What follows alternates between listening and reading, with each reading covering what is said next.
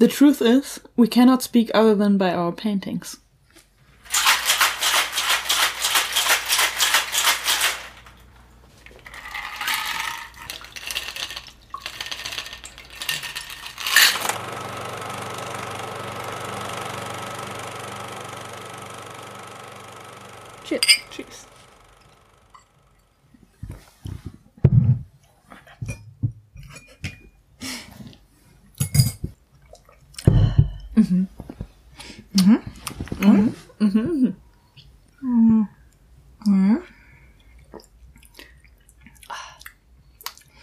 Gerade zu mild. Hm, Ich wollte auch gerade sagen, es ist milder, als ich es erwartet habe. Dafür, dass wir ihn ja, also mit Wasser aber halt pur trinken. Ja. Welcher genau war es nochmal? Ähm, Hier draufstellen oder so. Ja, an, an dieser Stelle ein Dankeschön an äh, Dr. Roth. Moulin Vert. Moulin Vert. Moulin, Moulin, Grüne Mühle. Mou- Moulin, ist das ja Moulin Rouge, also ist es irgendwie Moulin Vert? Moulin Vert. Also die grüne Mühle. Ein 60er. Genau, also ähm, ich habe zu Weihnachten ein Absinth-Set geschenkt bekommen mit äh, fünf Flaschen zum quasi ausprobieren. Wir trinken davon die grüne Mühle. Wir beide kein Französisch aussprechen können. Ähm, und wir haben es fürs Bild äh, mit Feuer gemacht, damit es eine schöne Show ist und haben danach ähm, Eiswasser reingeträufelt, damit wir diesen schönen, diese weißen Schlieren bekommen. Die haben auch irgendeinen Namen, aber ich weiß nicht mehr, wie es heißt. Also, damit es halt schön milchig wird. Genau, damit die Fee hier schön Milch, Milch gibt. Genau. Na, lecker. Und das ist auch ein sehr passender Drink, denn wir besprechen den hoffentlich noch laufenden Film, wenn wir es rausbringen, Loving Vincent. Ich glaube schon, dass er noch läuft. Weil der hat in Deutschland, äh, ich glaube, nach Weihnachten Premiere gefeiert, läuft in anderen Ländern schon seit Oktober. War auch sehr groß in diversen Feuilletons und sowas angekündigt. Und ich muss sagen, ich fand den echt richtig, richtig schön. Ich fand ihn richtig, richtig schön. Also, ähm, ich glaube, wir werden bei vielen Filmen nicht so ganz top aktuell sein. Ähm, weil wir ja auch so eine Mischung machen aus alten Filmen, Filmen, die wir so mögen. Aber ich glaube, das Wichtigste ist eh, die Filme, die wir richtig gut finden, die sollte man sich eh irgendwie auch beschaffen. Und von daher ist es ja eigentlich auch egal, ob wir so ganz aktuell sind. Oh, und außerdem, also, Ja, ne? das ist ja bei uns gelegentlich auch Spoilergefahr. Dementsprechend hat man die Filme dann ja vielleicht schon gesehen. Genau, also ja, genau. Also bei den Besprechungen spoilern wir eigentlich gnadenlos drauf los. Ich sollte auch eigentlich jedes Mal vielleicht noch sowas dazuschreiben. Weil wenn jemand so mittendrin oder dazukommt, plötzlich mal acht Leute haben. dann ist der achte vielleicht ganz böse auf uns, dass wir gespoilert haben. Und verlässt uns wieder. und nimmt vielleicht die sieben mit oder die vier. Oh, siehst du, wie das will. Okay. Genau, heute Loving Vincent. Ähm, das ist ein Film, der komplett in Ölgemälden gemalt wird, also gemalte Animation. Und es sind 66.960 Frames, die die in Öl gemalt haben. Genau, und das waren dann Krass. 853 Bilder. Weil Das sie immer ist, über ja. das alte Bild drüber gemalt Ja. haben. Also der eine Shot mit dem einen Hintergrund und haben sie nicht jedes Mal den Hintergrund neu gemacht, Ja. sondern haben halt quasi drüber gepinselt. Genau. Weil Van Gogh wohl auch ordentlich dann einfach nochmal draufgeklatscht Ja, hat. genau. Van Gogh in seinem äh, Leben hat ja von seinem Bruder, von der finanziellen Unterstützung seines Bruders gelebt und hat dann zwischendrin auch ähm, viel gespart, indem er seine alten Skizzen etc. dann übermalt hat, Leinwände eben noch doppelt benutzt hat. Und das ist auch einer der Gründe, warum seine Bilder so ähm, schlecht altern. Also dass die Farbe halt so schlecht altert, weil er zum Beispiel das Gelb mit irgendeinem Zusatz dann gestrichen hat und das führt zu einer chemischen Reaktion, weswegen das dann so ockrig und blass wird. Weswegen die Restauration von den Bildern immer so krasse Ergebnisse hervorruft, dass man dann sieht, so, oh, okay, das waren noch ganz äh, intens intensivere Kontraste, als man es im ersten Moment so dachte. Er musste halt sparen. Er wollte seinen Bruder, der ihn extrem unterstützt hat, der auch super an ihn geglaubt hat und da eigentlich echt richtig, richtig gut war, ähm, wollte ihm halt nicht zu sehr auch zur Last liegen. Ja. Ähm, ja. Das Ganze hat ein bisschen den Hintergrund, die Hauptregisseurin ist Dorota Cabiela. Cabiela, ich glaube, man spricht die so aus, ähm, die auch selbst eine ausgebildete Malerin ist und auch schon in einem Film Regie geführt hat und zwei Shorts, soweit ich es gesehen habe. Und sie hat sich intensiv mit seiner Malerei beschäftigt, also von Van Gogh, und dann auch seinen super vielen Briefen, die er geschrieben hat, an seinen Bruder, an die Rollers, an Gauguin, ja auch bekanntermaßen.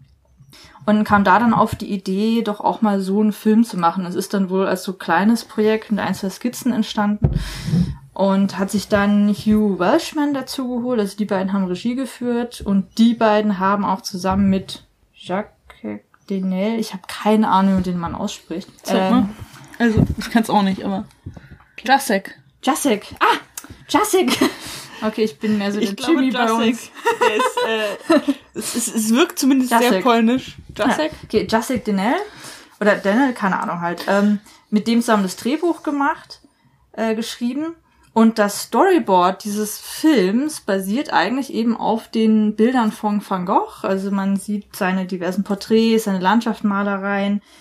Und die wurden quasi animiert zu einem ganzen Film gemacht. Und die Teile, wo man von Van Gogh keine eigenen Bilder hat, also die Momente, die Orte, die er nicht ähm, verbildlicht hat, das wurde dann in so Art Rückblenden in Schwarz-Weiß Kolorat Schwarz-Weiß-Koloration, in Schwarz-Weiß-Bildern, also auch Ölgemälden gemacht, die so ein bisschen so eine alt, alte Fotoästhetik hatten vielleicht. Ja. und Schwarz-Weiß. Also die waren schon bedeutend ja, realistisch. na, nee. naturalistischer. Naturalistischer. naturalistischer. Naturalistischer. Ah, da kommt der Kunst natürlich wieder hoch. Naturalistischer als, ja, die, ja. als die Hauptbilder. Und das fand ich auch eine sehr, sehr schöne Lösung. Und in dem Film waren so viele Momente drin, wo ich mir dachte, okay, das würde ich mir ohne Probleme und super gerne wirklich an die Wand hängen. Ja. Der war unglaublich gut gemacht.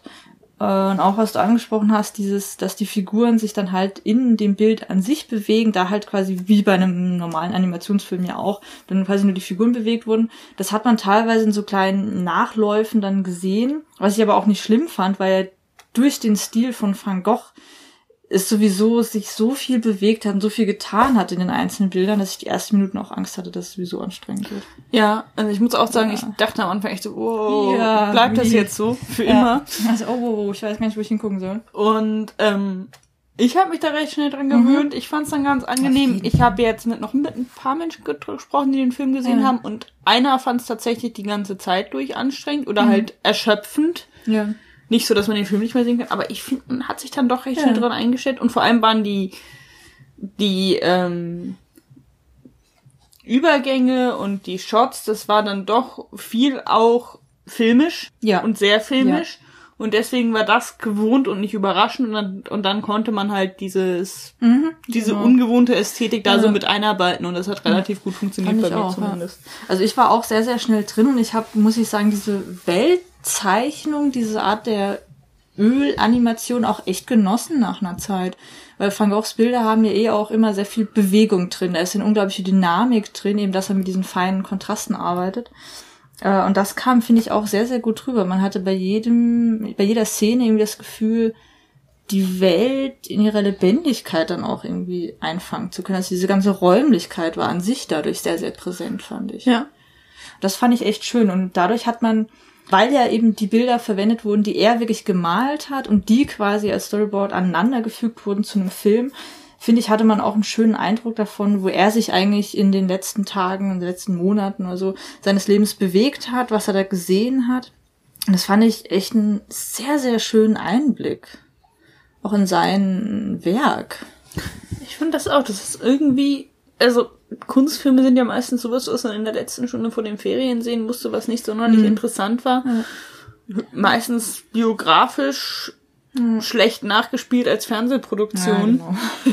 Und der Film ist tatsächlich, bringt einem künstlerisch dieses Werk näher und erzählt dabei aber auch noch eine Geschichte, die halt nicht Van Gogh von der Geburt bis zum Tod ist, sondern halt Ja. dieses Agatha Christie nur mit Kunstding, Ja. diese, so ein kleiner So ein Krimi Kunstkrimi, quasi. Ja. ja, genau, es ist eigentlich ein Kunstkrimi, äh, was ich nämlich auch ganz elegant an dem Film finde. Man weiß ja bis heute nicht ganz genau, was ist auch die genaue Story hinter seinem Ohr gewesen. Weil es gibt auch die diversen Theorien dazu, dass er es erstens mal richtig selbst abgeschnitten hat, dass es mehr ein Unfall war, dass auch Gauguin teilweise es gewesen sein soll. Da gibt es ein paar Theorien dazu, weil auch die Polizeiberichte nicht so ganz klar sind. Und was man aber weiß, Van Gogh hat das Ohr dann nämlich nicht einer Prostituierten gegeben, das sagt man halt so, weil es halt auch dramatischer klingt, sondern einem Hausmädchen in einem Bordell, das selbst unter horrenden Arztrechnungen gelitten hat und er hatte da wohl irgendwie Mitleid etc. und hat ihr dann irgendwie das Ohr geschenkt in einer gewissen Umnachtung wohl. Also auch das gar nicht mehr so dramatisch, wie es immer klingt. Und auch bei seinem Tod, man weiß nicht genau, war es er tatsächlich selbst, also hat er Suizid begangen, war es eher ein Unfall, wurde er vielleicht ermordet, da gibt es ewig viele Theorien dazu. Und was der Film da, finde ich, sehr, sehr elegant macht, er geht auf eine nicht wertende, sehr liebevolle, einfühlsame Weise eigentlich darauf ein, was es für verschiedene Sichtweisen auf Vincent van Gogh gab und gibt, was für verschiedene Theorien es gibt. Weil sie machen nämlich diesen Krimi so, dass ein Jahr nach seinem Tod, 1890, Armand Rollin, also der Sohn dieses Postmanns, den er auch dreimal, viermal porträtiert hat, sich eben in dieses französische Dorf begibt, wo er gestorben ist, um eben herauszufinden, was war eigentlich Vincent van Gogh für ein Mensch und was hat es eigentlich mit seinem Tod auf sich gehabt und was waren die Hintergründe. Und darin werden dann diese vielen verschiedenen Facetten von Vincent und auch die Theorien um seinen Tod auf eine echt, fand ich, großartige Weise eingebracht und eben quasi durch diese Bilder dann auch die Musik von Flint Mansell, den ich echt geil fand, für den Soundtrack, äh, so ein bisschen thematisiert. Und das fand ich sehr elegant gemacht, muss ich sagen. Ja, und das war auch so schön durch diese Schwarz-Weiß-Rückblenden, ja. dass er halt dann jedes Mal, wenn Amar, Amar, hm. äh, ne, jemand Neues getroffen hat und die Geschichte aus einer mhm. anderen Perspektive erzählt bekommen hat, das leicht unterschiedlich war. Ja. Einmal wurde der Polizist rausgeworfen, einmal ist er mhm. von sich aus im Guten gegangen, mhm. im am kranken Todesbett von Van Gogh. Ja. Und solche kleinen, aber feinen Unterschiede, ja. die halt, weil halt dieser Erzähl natürlich immer auch von den Menschen geprägt war, die es mhm. ihm erzählt haben. Das war ganz nett. Ein bisschen äh, Rashomon-mäßig, so dass wir die sieben Sichtweisen ansehen. Das äh, fand ich auch recht schön und was mir vor allem sehr gefallen hat, weil ich werde jetzt eine kleine Exkursion in meiner Gedankenwelt machen, was mir nämlich dazu eingefallen ist. Im Kunstunterricht damals, Van Gogh ist ja mittlerweile einer der großen Künstler, ist ein zeitloser Klassiker, man muss ihn kennen, auch wenn man seinen Stil vielleicht nicht so mag, aber man muss ihn kennen und in seinem Werken und Wirken zu schätzen wissen. Werken ist kein Wort. Werkeln. In seinem Werken und Wir Werkeln und Walten Wirken. und Walten und Wirken. Ja, nicht Walken, Walten. In seinem Werk und Wirken. oh mein Gott, und ich habe noch gar nicht so viel getrunken. Die nächste Besprechung wird, glaube ich, der Hammer. Äh, genau, also man muss ihn ja äh, auch zu schätzen wissen, allein dadurch, was er geschaffen hat und auch sein Nachhalt. Was ich aber im Kunstunterricht echt schlimm fand, ich hatte Kunst-LK. Und das nicht nur, weil ich es einfach fand, man sich dachte, ja geil, kriegst eine gute Note, sondern weil ich echt Interesse daran hatte und echt mehr über Kunst lernen wollte, aber es kam irgendwie nie so richtig dazu, weil die anderen es nicht ernst genommen haben und dann wird's halt doch nicht so besprochen. Fand ich immer schade. Und bei Van Gogh war es total bitter. Der wurde dann irgendwie so im Sonntag gemacht, so, ja, der hat sich mit Absinth betrunken, war wahrscheinlich die ganze Zeit high, und dann, dann schneidet er sich ein Ohr ab, total bekloppt, blablabla. und dann schießt er sich da in die Brust und dann hat er es nicht mehr richtig gemacht, und dann musste er sich da noch meilenweit nach Hause schleppen, ist eh verrückt, haha, so ein Loser. Und die ganze Klasse hat irgendwie so gelacht, und ich saß irgendwie als Einzige da und hab mir gedacht, boah, was ein tragisches Genie, über den muss ich mehr erfahren. Was ist da wirklich passiert? Was, was hat er irgendwie so für ein Leben gehabt? Wie hat er das in den Bildern ausgedrückt? Ich war dann direkt in diesem klischeehaften natürlich, aber in diesem tragischen Schicksal, diesem tragischen Künstler drin. Und ich dachte mir als einzig so, oh mein Gott, was, was hat ihn getrieben? Was, was war mit dem los? Und dieses Schicksal, ne? Und alle anderen fanden es irgendwie witzig, so dieses Haar, dieser Schwächling, ah, dieser Versager. Und ich fand es gar Der nicht war so. aber auch einfach, ich meine, wie alt war, als er gestorben ist? Nicht so alt. Ja, nicht so alt. Er war nicht so alt und er hat sehr spät angefangen mit Malen. Er hat mit 28 angefangen zu malen, er hat, hat ein paar Jahre gemacht. Ja, er hat irgendwie nur zwölf Jahre oder so gemacht. Mhm. Also so 40. Oder weniger so. Ja, und der hat ja in der gesamten Zeit, die er gemalt hat, er hat ja quasi alles hingeworfen, um Künstler zu werden, um sich da Ja. von seinem Bruder durchfüttern zu lassen, was ihn bestimmt belastet hat, so oder so, weil er seinen Bruder ja auch echt mochte.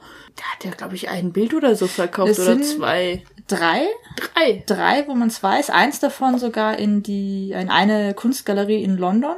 Und er hat ein paar Bilder immer so getauscht gegen andere Werke, gegen auch zu essen, gegen Pinsel und Farben etc. Also er hat schon ein bisschen Umsatz gehabt. Was ich bei ihm krass finde, wir gehen jetzt eher so auf, ja gut, wir können noch einen kurzen Exkurs zu Frank auch selbst machen. Was ich bei ihm so krass und so traurig finde, was in seinen Briefen auch immer so durchkommt, er hat ja schon so dieses, dieses schwere Gefühl gehabt, dass er nicht wirklich wertgeschätzt wird, dass er nicht anerkannt wird in dem, was er tut, dass er auch nicht als wichtig betrachtet wird. Und dabei waren ja so Leute wie Gauguin, Manet, haben ihn ja schon als wirklich den neuen Star gefeiert. Die haben ihn ja wirklich gelobt, haben ihn auch an diverse Galeristen etc. empfohlen. Und quasi sein Stern war gerade wirklich dabei aufzugehen, aber er hat es genau nicht mehr erlebt. Und ich finde es bei dieser Figur so dramatisch, dass er nicht sehen konnte, nicht fühlen und erleben konnte, was für eine unglaubliche Bedeutung er heute hat und wie viele Menschen er mit seiner Kunst, über die er ja auch kommunizieren und sich ausdrücken wollte, erreicht hat und bewegt hat. Also genau das, worunter er so gelitten hat, dass er das Gefühl hatte, dass das habe ich nicht geschafft, mich nimmt keiner ernst und keiner wahr, das hat er ja eigentlich in unglaublichem Ausmaße geschafft.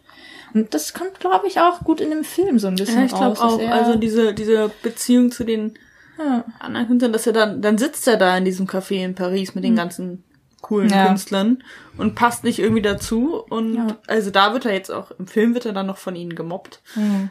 Aber es kommt so oder so durch, dass das sie seine Welt ist, dass er sich da nicht sieht. Ja. Ja, weil ich dir eventuell so ein Einzelgänger. Und äh, also es sind die verschiedenen Sachen drin. Also was nicht mit drin ist, ist eben diese ganze Theorie um Gauguin, der ja auch an sich ein rassistisches, misogynes Arschloch ist. Das wurde kurz angesprochen, ne? Das war so Also, dieses, äh, er äh, Goch war normal, bis Gauguin kam. Genau, also das ist nur so ein bisschen drin, aber die Theorien, dass er auch mit an dem Ohren so schuld sein könnte, war nicht mit drin. Aber halt viele der anderen Theorien eigentlich echt sehr umfangreich. Und was ich, also persönlich, sehr, sehr, sehr schön fand, dass auch die Möglichkeit, dass er eben tatsächlich einfach selbst den Tod gewählt hat, also Suizid begangen hat, dass das auch nicht irgendwie negativ konnotiert wird, sondern auch wirklich als Möglichkeit gesehen wird, dass er darin dann auch sein, sein Heil ein bisschen gefunden hat, dass das auch so sein, ja, wie soll man sagen, so ein bisschen seine Erlösung vielleicht war. Genau. Und auch, auch okay diese Erkenntnis zu der, zu der Ermordung kommt, so dieses, es, es ist möglich, dass es jemand anderes war, ja, aber Goch wollte halt nicht, dass jemand anderes dafür Ja. beschuldigt wird oder bestraft Ja. wird. Der hat gesagt, er hat's gemacht. genau, beschuldigen jemand sonst dafür. Genau, also so von wegen, Ja. ich übernehme die Verantwortung, auch wenn mich jemand anderes getötet hat. Und dass das dann auch akzeptiert wird und dann in dieser unvollendeten, unfertigen, unaufgeklärten Fassung bleibt, das finde ich sehr wichtig. Ja, das finde ich auch sehr schön. Eben Weil sonst diese, will der Film irgendwas behaupten. Ja, das, genau, fand ich auch sehr schön. Er hat quasi die Möglichkeit gegeben, es könnte so und so und so sein. Und im Endeffekt ist es okay, denn was wichtig ist, ist wirklich, dass wir jetzt sein Werk zu schätzen wissen, was ja auch in einem schönen Titel rauskommt, Loving Vincent. Ja. Weil er selbst war ja so eine zarte Seele. Ja, war der, der liebende Und Vincent. er wurde auch. Und, wir lieben ihn und so. ja, wir haben ihn auch lieb. Schön. Und darauf wird's noch äh, ein bisschen Absinth. Darauf noch ein bisschen Absicht. Hm. Haben wir noch was? Nee, nee, ich habe nur, dass die Idee dieser Ölbildanimation, die ist aus einem Buch. Und zwar Oh. von Arthur Clarke. Das Buch heißt Childhood's End und wurde 1953 geschrieben. Und da hatte das, hat wohl laut IMDb, Quelle angegeben und so, ähm, ähm, die Painted Animation ähm, wurde da das erste Mal quasi vorgeschlagen als Idee. Und es war ja tatsächlich auch so, die haben vor in der Blue Box gedreht. Also die, Genau, die die Schauspieler mhm, haben sich in der Blue. Box bewegt, vor dem Hintergrund, der schon war. Und dann, ich habe diese Boxen gesehen, in denen die Künstler gearbeitet haben und dachte mir so, die waren, das war nicht mal ein Quadratmeter pro Person Ja. und dann halt mit einem Krass. Projektor über den auf die Leinwand und dann haben sie da gehockt und das gleiche Bild Ja. oder fast das gleiche Bild hunderte von Malen gemalt, dass Ja. die nicht durchgedreht sind. Ja, das fand ich auch krass. Und die ja werden wirklich- nicht so viel Kohle dafür bekommen haben. Nee, also, also es sind ja über 100 Künstler gewesen, die es animiert haben und die Dorota Cabiela hat auch tatsächlich mit äh, gemalt. Und Und was ich cool fand, die haben eben nicht den digitalen Weg gewählt und auch nicht gesagt, okay, den Rest klatschen wir vielleicht drüber, sondern es ist halt wirklich komplett manuell gemacht. Und was ich halt auch geil fand, teilweise, sie haben eben Schauspieler arbeiten lassen und das dann eben auch nicht einfach nur nachgemalt, sondern teilweise eben die Umrisse dann eben, wie du meinst, im Projektor mhm. gemacht und teilweise wirklich einfach nur die Frames vor sich gehabt und das dann auch wirklich nachgemalt, ohne zu irgendwie quasi pausieren ja. und sowas. Das war von Arbeitsaufwand her. Äh, ich glaube, die haben gemeint, allein die Anfang, der Hund ist direkt unter Mikro wieder. Dein Lieblingsplatz. Das ist ja sehr gut, dass wieder reinschnaufen, ja. Ähm, allein die Anfangstitel haben acht Tage oder sowas gebraucht. Das ist total. Aber was ich, glaube ich, wichtig finde, der Film wird jetzt eigentlich nur darunter besprochen, für, ah, der erste fully painted Feature-Film etc. Aber ich finde auch an sich, also ich glaube, man sollte es nicht nur auf diesen visuellen, diesen krassen handwerklichen Aspekt jetzt dann irgendwie beschränken, was sie da quasi an auf dieser Ebene geleistet haben, sondern eben auch, er ist verdammt gut geschrieben und erzählt. Ja. Und auch die Musik ist einfach mal gut. Clint Mansell hat wieder mal abgeliefert. Die ist super, die Musik. Und es ist auch einfach. Nicht nur deswegen. Es ist gut. nicht nur deswegen spektakulär, wie es das macht, sondern es ist genau die richtige Methode ja. zu genau dem richtigen ja. Thema. Und groß. Ich habe das Gefühl, dadurch überträgt sich eine ganz andere Ästhetik und eine ganz andere Stimmung, ja. als es in einem Spiel- oder Animationsfilm gewesen wäre. Und genau, also äh, ja. klassisch computeranimiert ja. oder. Ich denke auch CGI, da hatten wir es ja auch schon mal bei äh, Edward Scissorhand und Nightmare Before Christmas drüber, altert halt auch anders. Und hier haben wir wieder die Möglichkeit, dass durch diese analoge Entstehung quasi dieser Film auch an sich gut altern wird, denn es sind Gemälde. Da wird man sich nicht in zehn Jahren mal denken, so, oh, damals war die Grafik auch nicht so gut, huiuiui. Oh, das ist ja ganz schön sich, verpixelt da. Ja, sondern da wird man sich wie bei den Gemälden bei Van Gogh immer noch denken, Scheiße, mein Öl kann schon einiges. Ja, also, und ich finde das auch so toll, dass ähm, wenn sich die Figuren durch die durch den Hintergrund hm. bewegen, hm. der Hintergrund halt von dem Duktus, das, ja, den Strichen sich da so ein bisschen anpasst und man halt sieht ja. oder meint zu sehen, dass die Figur da reingemalt wurde und der Hintergrund dann halt ja, dann genau, nachgezogen wurde. Nach, und das war super. Das fand ich auch Also das macht das Ganze etwas unruhiger. Ich glaube, das ist das, was die meisten Leute anstrengend ja. finden, aber. Ja, es, es, hat man bei so vielen Filmen auch. Ich meine, bei Beauty and the Beast hatten wir es auch drüber, wenn man dann diesen Schwenk in den Raum rein hat und denkt so, oh, ich komme gar nicht nach, weil alles die tanzenden so nachzieht. Tassen. Die tanzenden Tassen. Das war eh zu viel. Aber das hat man bei so vielen Filmen. Und hier war es eben noch durch den Stil von Van Gogh an sich hat es irgendwie gut reingepasst und hat so eine schöne Dynamik eher noch erzeugt. Mhm. Und man kann sich halt an sich daran erfreuen, was da für eine Arbeit dahinter steckt. Von daher fand ich das überhaupt nicht schlimm, sondern eigentlich eher noch schön, weil man dann denken konnte, ah, okay, so wird jetzt gerade gemalt. Hat quasi noch die Pinsel gesehen. Und eine spektakulärere Story oder Erzählung, das hätte alles nicht gepasst, nee. weil mhm. es halt dann doch über eine, es ist ein Film über die Gerüchte, die den Tod einer realen Person umgeben. Genau. Und auch über diese Person. Und da dann ja. irgendwie was zu behaupten, eine klare Handlung oder was heißt eine klare Handlung, es gibt schon Handlung, aber ein klares Ende, eine klare, ja. klare Entscheidung oder irgendwelche Actionsequenzen zu haben, außer halt Kneipenschlägereien. Ja. Stimmt. Hätte nicht gepasst. Ja. Nee, genau, also genau, also was du gesagt hast, dieses, wir haben die verschiedenen Facetten gesehen, aber man muss sie nicht beantworten, weil es darum eigentlich auch gar nicht geht. Ja, und weil man es nicht beantworten kann. Ja, und weil man es auch gar nicht muss. Hauptsache, wir haben seine Bilder. Ja. Sehr schön. Ach, der war richtig schön. Der muss man sich auf jeden Fall kaufen. Absolute Kaufempfehlung. Kaufempfehlung. Und die Bilder werden zum Teil auch verkauft. Für die ja. Reichen unter uns rum. Ja, ich habe auch schon geguckt. Oh ja, ja, ja, kann ich nichts leisten. Hm. Ja? Wie viel kosten hm. die so? Ein paar hundert. Ah, das geht ja so noch. Ja, ja, trotzdem. Also es ist kein Van Gogh, ne? Aber dieses eine, was ich so schön fand, wo Theo dann im im Fenster quasi steht und äh, Van Gogh so als nur Chiaroscuro Silhouette auf dem Bett sterbend liegt, das war nicht dabei. Das fand ich so schön. Es gab ja auch einmal in diesem Kämmerchen diese, diesen Geist, der vom Fenster vorübergezogen oh ist. Oh Gott, ja, das war auch geil. Da waren so viele große Momente drin. Ja. Also, super Schön. schöner Film. Schöner Film. Toll. Okay. Okay. Das war Van Gogh.